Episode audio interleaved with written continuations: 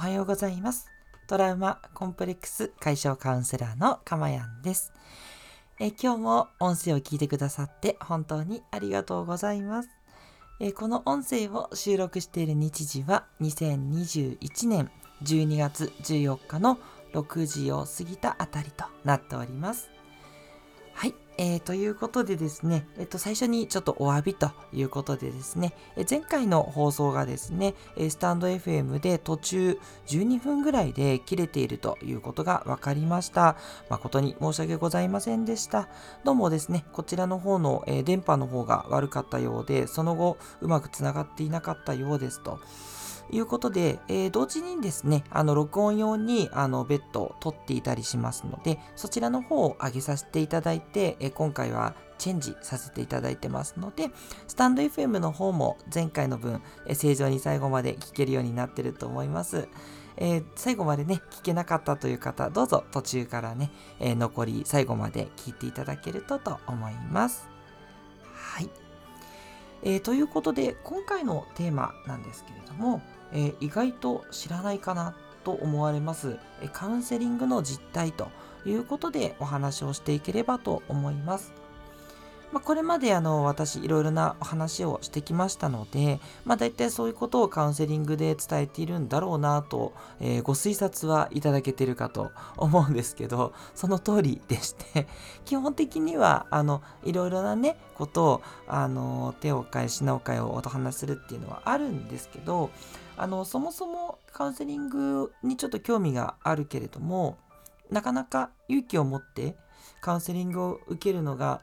えー、どうなのかなって言ってためらっているそんなね方も多いんじゃないかなと思いますので是非ねあのカウンセラーとしてここはね、えー、きっちりとお話ししておくべき内容じゃないかなと思いますので、えー、今回はそれをテーマに選んだということになりますので、えー、ぜひねご参考に少しでもなる部分があれば嬉しいなと思います。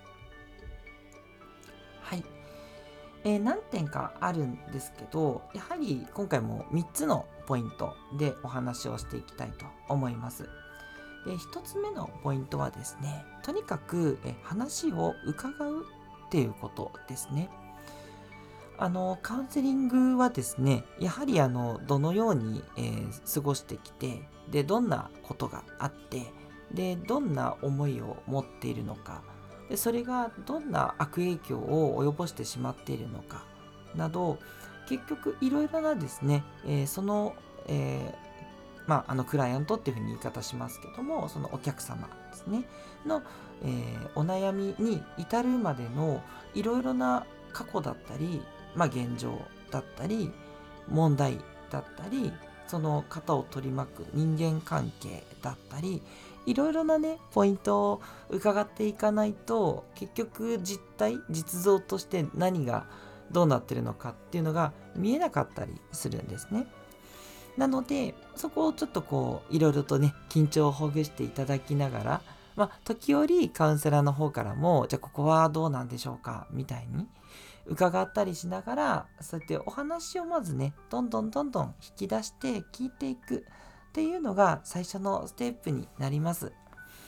で、これをですね、あの、カウンセリングの言葉では、傾聴と言いまして、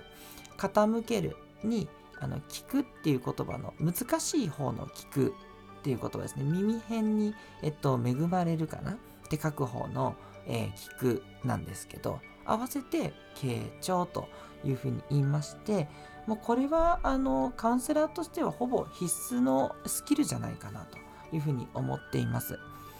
でほとんどの方というかもうほぼ全員がそういったスキルを持っていてとにかく話を聞くっていうことが最優先になりますのであのカウンセラーの人はとにかく話を聞いてくれると思います。まあ、少なくとも私は当然、えそのスタンスですし、えー、多くの方がそうです。私が実際自分でカウンセリングを受けていた時でもそうでしたので、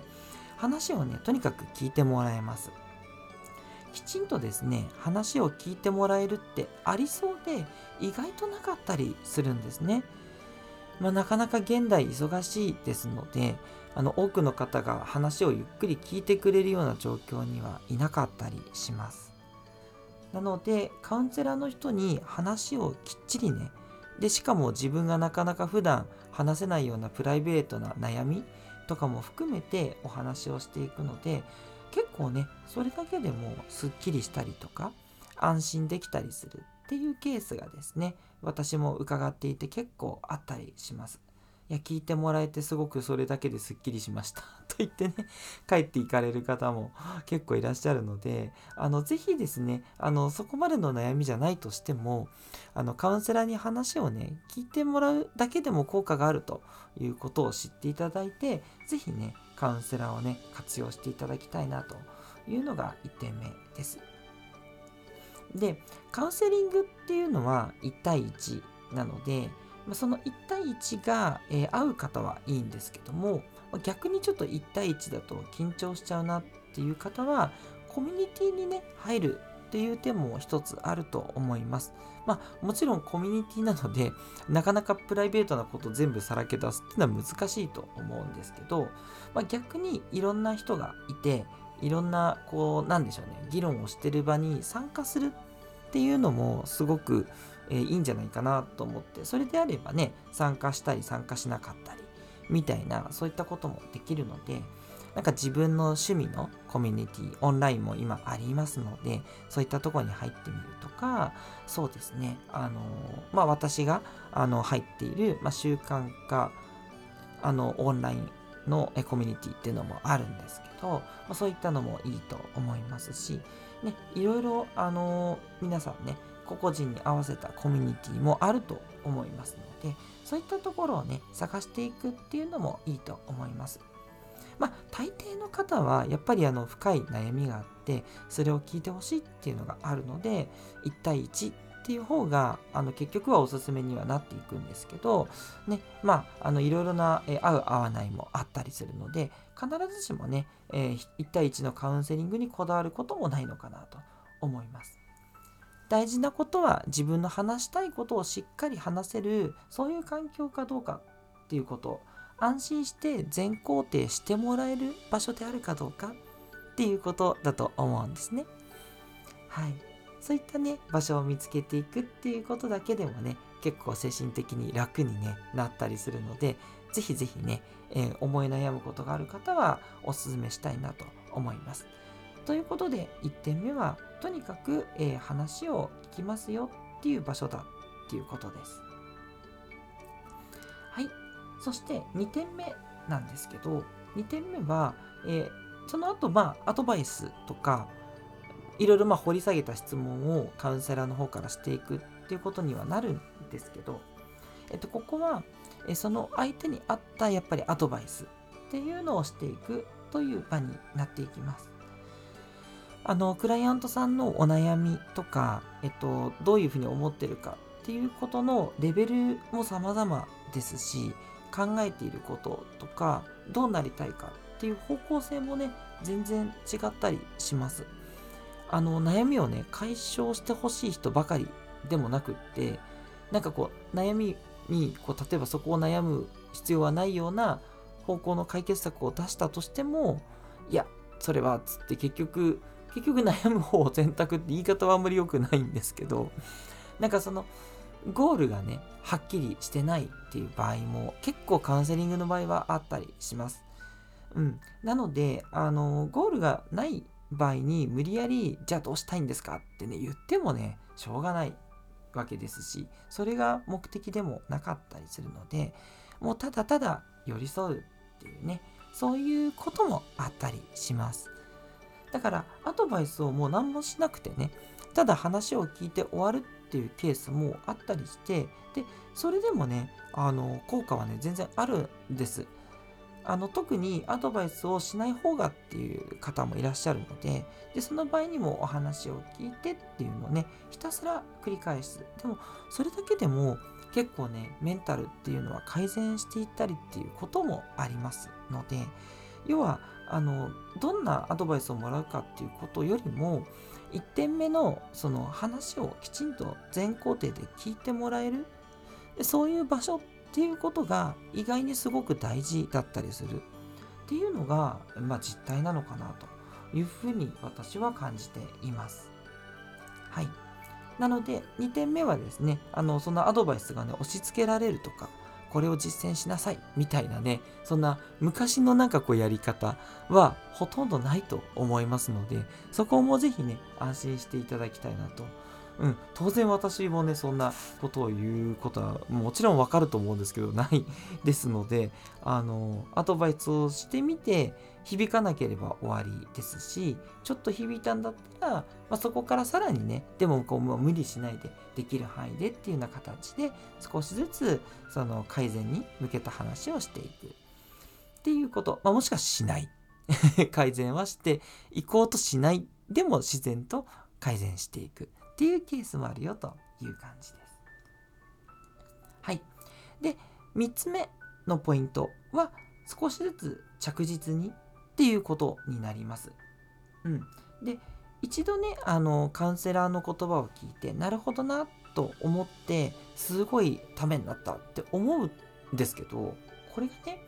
結局その心を変えていくっていうことを日々実践をしていかないとやっぱりねうまく心って変わっていかないことが多いんですね。気づいてね、変われるようなレベルであれば、多分ね、悩まれないと思うんですよ。で、それを何度も直そうとか、えー、変えようとしても、変えられないトラウマだったり、コンプレックスがあるから、やっぱそれがトラウマだったり、コンプレックスだったりするので、まあ、トラウマやコンプレックスじゃないとしてもですね、その心の悩みって結構ね、あの、しつこいというか、あのー、もう頑固よな油汚れみたいなものなので、まあ、油汚れはね、取ったら終わりなんですけど、またこびりついてくる、すぐにこびりついてくるものではあるので、まあ、少しずつね、無理なくマインドを変えていく、うん、っていうことが結局大事になっていくかなと思います。なので、あの繰り返しねカウンセリングを受けるっていうことはすごく重要でしてあの1回1回の時間短くてもいいと思うんですけど繰り返しねあの何ヶ月もやっぱりそうですね、まあ、最低やっぱ半年ぐらいは受けていただくっていうのがやはりおすすめになります。私のあの作っている、えーとカウンセリングコースでもやはり基本的には半年間っていうのをあの一番おすすめのコースとしてましてでそれはあの半年間ね継続してあのなんだろう、えー、カウンセリング料を取りますっていうね そういうことではなくってあのそれぐらいやっぱり時間をかけて心を変えていかないと結局リバウンドしてしまう。うん、ダイエットみたいなもんなのであのまた元のねこう悩んでしまう状態に戻りがちなので少しずつね無理なくマインドを変えていく。うん、そういうことを、えー、推奨していますし、まおそらくね、あの他のカウンセラーの方の、えー、お話を聞いていても大体そうかなというふうに思いますので、カウンセリングをね、受けられるという方も、あの、ちょっと残念かもしれないんですけど、すぐに変わるっていうのはあんまり期待をせずに、まあ、これまで何年もね、悩まれてこられたと思いますので、まあ、それをね、数ヶ月であの変わると思えば、そんなにね、長い話でもないと思いますので、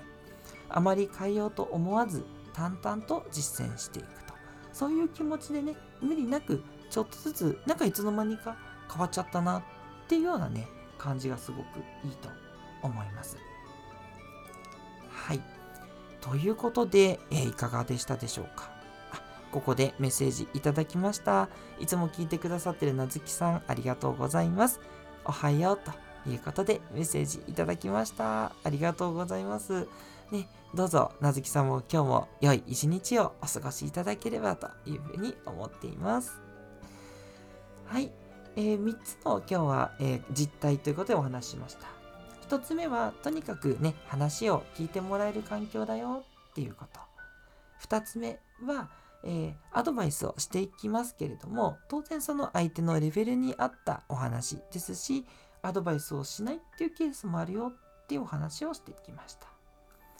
で3つ目は少しずつ着実にやっていくっていうことですね。数ヶ月レベルでゆっくりと心って変えていくものっていうのが基本になってきますので、えちょっとずつですけれどもそういうふうにしていけば絶対改善していけるものですので、え焦らずにじっくり取り組むっていう意識で最初から臨まれるとすごく効果的だというふうに思いますということをお伝えしました。はい。ということで最初はねちょっとその勇気がいると思うんです。私も最初ねその精神科だったりとか、えー、なんかなんとか心理カウンセラーのっていうところに行っていたので最初はすごくハードル高かったです。なんかどんなとこなんだろうってすごくねドキマギして最初門を叩いたっていう記憶があります。その後はね、もう慣れちゃったらなんてことはない、普通の病院みたいな もんなので、行けちゃうんですけど、ね、すごく敷居がね、高いなっって思ったので、それがね、少しでもこの放送を聞いて、まあそんな大したことないし、どんどん自分のね、思いを伝えていい場所なんだなって思ってもらえたらいいなというふうに思います。ぜひね、あのよく調べていただいて、ご自身にね、合うなって思ったところをね、選んでいただけるといいと思います。私のね、やっているようなこうオンラインのね、カウンセリングというのもすごくハードルが低くていいと思います。あの、やっぱり割安な料金にはなってますし、あと、あの、顔出しをね、しないっていうこともできたりすると思いますので、あの女性の方とか割とすぐにね、メイクとかもせずにすぐ相談できる、いつでもできるとか、いろんなね、メリットもあったりしますので、ぜひぜひね、あの、そこまでね、最近は重くないものになってきましたしたので、えあの、カジュアルにって言ったらすごく言い方語弊あると思うんですけど、お気軽にっていう言葉が本当にぴったりだと思います。ちょっとね、相談したいっていう場合でも、私のようにこう受けてくれるカウンセラーいっぱいいると思いますので、ぜひぜひご活用いただければというふうに思います。